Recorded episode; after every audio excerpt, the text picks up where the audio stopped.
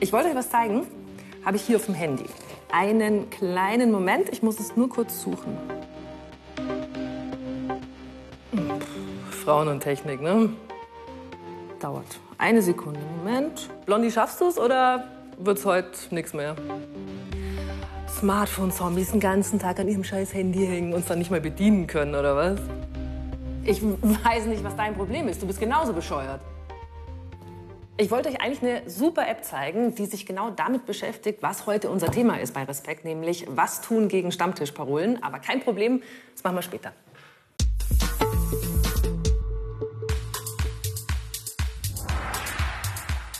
Der Stammtisch gilt als ziemlich deutsch. Stammtischparolen aber gibt es auf der ganzen Welt. Dumme, aggressive und vorurteilsbeladene Sprüche, die sich häufig gegen Minderheiten richten. Solche Sprüche gibt es überall, wo Menschen sind. Im Bus, am Arbeitsplatz, im Supermarkt, aber auch daheim in der Familie. Stammtischparolen sind aggressive Schwarz-Weiß-Malereien bzw. Vorurteile, die die Welt in Gut und Böse, in richtig und falsch einordnen, um Minderheiten oder Andersdenkende auszugrenzen. Zum Beispiel, Ausländer nehmen uns unsere Arbeitsplätze weg. Alle Arbeitslosen sind faul. Flüchtlinge haben immer das teuerste Smartphone. Politikern darf man nichts glauben. Hat jeder schon mal gehört. Nichts davon ist wahr. Man will sofort widersprechen, aber man ist zu überrascht und gar nicht darauf vorbereitet. Und blockiert. Gegenargumente findet man auf die Schnelle nicht. Aber das ist völlig normal. Wer sich gegen Stammtischparolen wehren will, hat es viel schwerer als die, die nur Sprüche klopfen. Denn Stammtischparolen bieten die vermeintlich einfachsten Lösungen bei den schwierigsten Problemen an. Doch was tun? Auf alle Fälle nicht still sein. Vor allem aber beim Widersprechen ruhig und sachlich bleiben. Denn eins ist auch klar, wer andere runtermacht, will sich meist nur selbst erhöhen. Solche Parolen können einen richtig überfahren. Melinda Tamasch wollte dagegen etwas tun und hat zusammen mit dem Frauennetzwerk Sorority sozusagen ein Erste-Hilfe-Buch geschrieben. No More Bullshit. Sie ist Forscherin und Trainerin im Bereich Antidiskriminierung, Antiradikalisierung, Gewaltprävention, Friedens- und Demokratiebildung. Welche Erfahrungen hast du selber mit Stammtischparolen und Bullshit-Gelaber gemacht? Also eine Situation, die ich gut in Erinnerung habe, ist die, ich habe in einem Unternehmen neu angefangen als, als Mitarbeiterin und ein männlicher Kollege kam auf mich zu und hat sich sehr ge erfreut gezeigt, dass ich nun auch hier arbeite und hat gemeint, wie schön, dass Sie nun auch hier bei uns arbeiten. Jetzt habe ich endlich wieder was Schönes zum Anschauen. Wie hast du reagiert? Ich war im ersten Moment sprachlos. Es war mir nicht angenehm. Ich hätte mich mehr gefreut, wenn das Kompliment meine beruflichen äh, Fähigkeiten betroffen hätte. Würdest du da heute anders reagieren? Also hast du jetzt mehr Handwerkszeug, da zu reagieren? Mhm. Ich würde heute auf jeden Fall äh, es nicht sprachlos stehen lassen. Ich würde es auf jeden Fall benennen und zeigen, dass, wie ich das empfinde. Oder eventuell auch nachfragen. Es ist natürlich auch eine, eine, eine Frage eine, der Tagesverfassung. Klar ist, ob jetzt am Stammtisch oder egal wo auch sonst, es ist total unangenehm, wenn einem sowas passiert. Kein einziger Deutscher mehr auf der Straße, nur Ausländer. Überall, wo ich hinschaue. 11 Uhr, gehen nicht in die Schule, kommen hier, weil sie Wirtschaftsflüchtlinge sind. Keiner arbeitet. Da aufs Handy schauen, Handy haben's. Jetzt halt doch einfach mal die Schnauze. Es ist einfach nicht wahr. Es gibt nicht so viele Ausländer. Sie müssen sich das ja nicht anhören. Es muss ja niemand mir hier zuhören. Ich bin, ich bin aufmerksam. Ich schaue hin. Also wenn man keine Ahnung hat, würde ich mal das Maul Teure. Autos fahren, aber arbeiten gehen es nicht. Ja, ist jetzt nicht ganz so zufriedenstellend, oder? Wenn das so läuft und so schnell eskaliert. Deswegen haben wir einen Trainer gebeten, der einen Workshop gibt, normalerweise in einem großen Kreis, aber jetzt extra für uns. Und der bringt mir und euch bei, wie sowas in Zukunft besser läuft.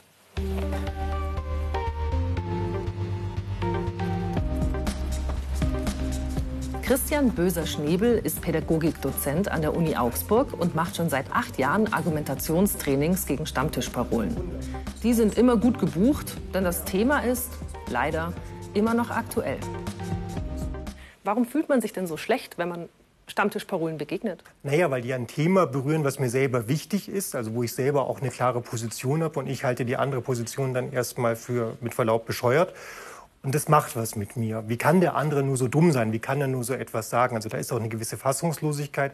Und dann sind ja diese Stammtischparolen oftmals auch in so einem etwas aggressiven, selbstgerechten Ton geäußert. Und wenn uns das Thema wichtig ist, werden wir halt von dieser Emotion quasi ein Stück weit mit angesteckt. Muss ich dann immer was sagen? Also ist es immer richtig, was zu sagen? Weil wir haben gesellschaftlich so zwei große Probleme. Das eine ist, dass wir den Diskurs vermeiden mit Andersdenkenden. Und das zweite Problem ist, dass der Diskurs mit Andersdenkenden schnell sehr selbstgerecht und feindselig wird. Und deswegen schon in die Auseinandersetzung gehen, aber nicht zwingend sofort und in jeder konkreten Situation. In öffentlichen Situationen, wenn eine rote Linie verletzt wird, halte ich es schon für wichtig, etwas zu sagen, außer ich würde mich vielleicht selber gefährden. In einem Zweiergespräch, Mai, ich muss schon auch in der Tagesform sein und wirklich auch Lust haben auf eine Auseinandersetzung oder auch fit genug sein für eine Auseinandersetzung, kann ich auch mal vertagen. Ja? Wichtig ist nur, dass dieses Vertagen halt wirklich ein Vertagen ist, es findet irgendwann statt. Wie man besser reagiert, das üben wir jetzt. Christian Böser-Schnebel hat nämlich ein neues Projekt aufgesetzt mit Teilnehmern aus dem neuen Projekt profilzeigen.de.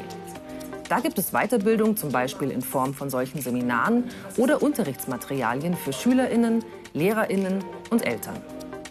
Also ich denke mir irgendwas aus, oder? Was deine Freundin gesagt hat? Ja, ich kann dich fragen, was du im Urlaub machst. Ja, so ist okay, es passiert okay. ein bisschen. Ja, ja. Ich würde wahnsinnig gerne mal wieder in Urlaub fahren. Oh ja, kann ich voll gut nachvollziehen. Ich habe mir tatsächlich überlegt, ich würde eigentlich gerne mal wieder fliegen. Ich hatte schon gedacht, vielleicht geht Australien mittlerweile wieder so.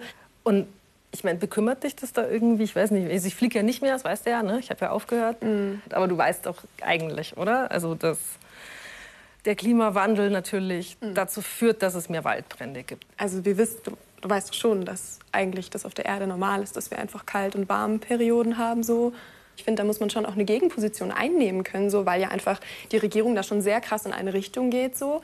Und ich finde, dass es total wichtig ist, da andere Positionen auch nochmal hervorzuheben. Und ich muss mich ja irgendwo orientieren. Also Also du denkst, dass unsere Regierung zu in die, in die Ökodiktatur schon kippt, langsam? Also ich finde schon, dass es eine Tendenz gibt, die man da beobachten kann.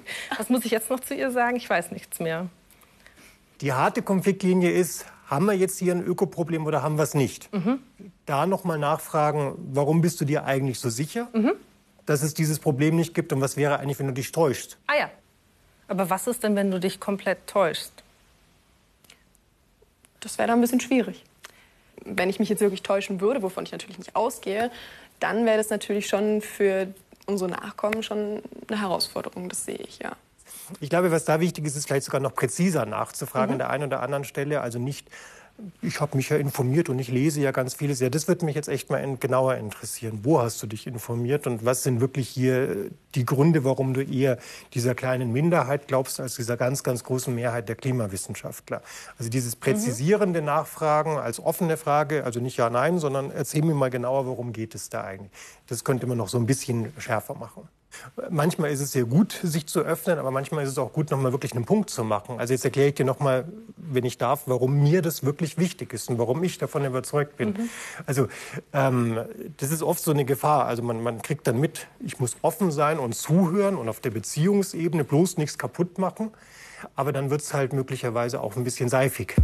Vorausgesetzt, ihr seid in der körperlichen und mentalen Verfassung, was zu sagen gegen Stammtischparolen, dann haben wir jetzt unsere Do's and Don'ts. Wie reagiert ihr?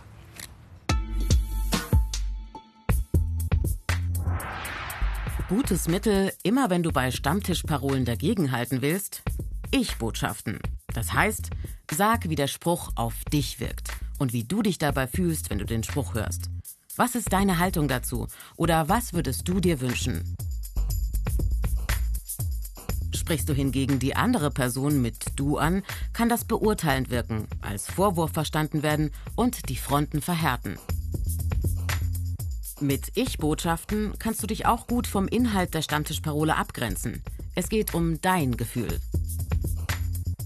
Ich-Botschaften. Ein Tool der sogenannten gewaltfreien Kommunikation. Hintergrundwissen. Eine weitere Möglichkeit, wie du Stammtischparolen Paroli bietest. Frag nach, woher die Person die Information hat und wieso sie zu dieser Meinung kommt. Stammtischparolen sind meist gefühlsgeladene Statements, ohne dass viel Wissen dahinter steckt. Stelle also etwas dagegen, zum Beispiel Fakten aus Statistiken und Studien.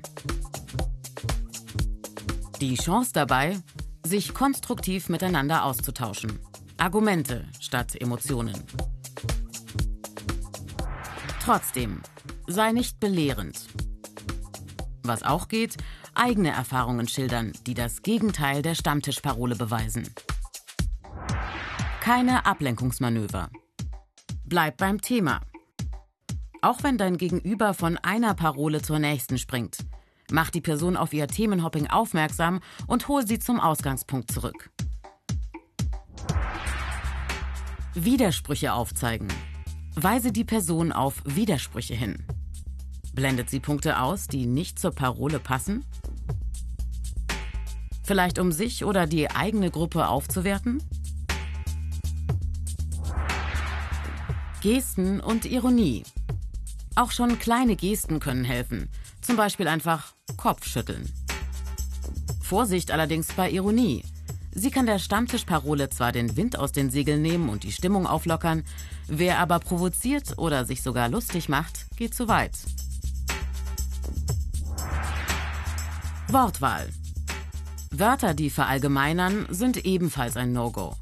Wörter wie immer, nie, nur, andauernd, komplett, sie scheren alles über einen Kamm. Diese Wörter sind typisch für Stammtischparolen. Sie bringen aber nichts für eine faire Diskussion. Die. Auch das die auflösen, zum Beispiel die Ausländer. Sind etwa alle gleich? Auch die Deutschen? Das ist Schubladendenken. Die Wirklichkeit ist aber nicht schwarz-weiß, sondern vielfältig. Und vergiss nicht, bleib ruhig und sachlich und lehne dein Gegenüber nie als Ganzes ab. Ihr sollt beide eure Würde bewahren können. Die richtige Reaktion auf Stammtischparolen, die kann man üben. Zum Beispiel mit der App, die ich euch ganz am Anfang der Sendung ja schon versprochen habe. Nämlich kostenlos ist sie und heißt Konterbund. Und die wurde entwickelt vom Team rund um Professor Eric Janot. Der ist Spieleentwickler für sogenannte Serious Games und hat für die Konterbund-App schon den Pädagogischen Medienpreis 2019 bekommen. Äh, einen wunderschönen guten Morgen und äh, schön, dass du dir Zeit nimmst für uns, Erik. Ähm, Beschreib mal, worum geht's in Konterbund? Also in Konterbund erlebt man eigentlich äh, Alltagssituationen im Bus oder in der, in der Schule, am Spielplatz, im Stadion. Ähm, und mir nichts, dir nichts brechen dann quasi so Situationen da rein, wo dann plötzlich Menschen äh, Dinge sagen, die un, mindestens unbedacht sind, aber typischerweise schon eigentlich diskriminierend. Im Spiel geht es darum einfach, dass man dann übt, rausfindet, äh, wie geht man damit um. Also wer jetzt total wütend reagiert, gewinnt da selten. Aber was, was kann man sagen? Was sind gute Argumente? Was sind gute Möglichkeiten, um vielleicht nicht unbedingt die andere Person immer zu überzeugen, aber trotzdem zu zeigen, ich habe einen Standpunkt. Ja, was also tun gegen Stammtischparolen? Es gibt zum Beispiel die, die klopfen nur diese Sprüche, damit sie Aufmerksamkeit bekommen. Und je mehr Aufmerksamkeit wir denen dann geben, umso mehr füttern wir den Troll. Das macht also keinen Sinn. Kurze Gegenrede und gut ist.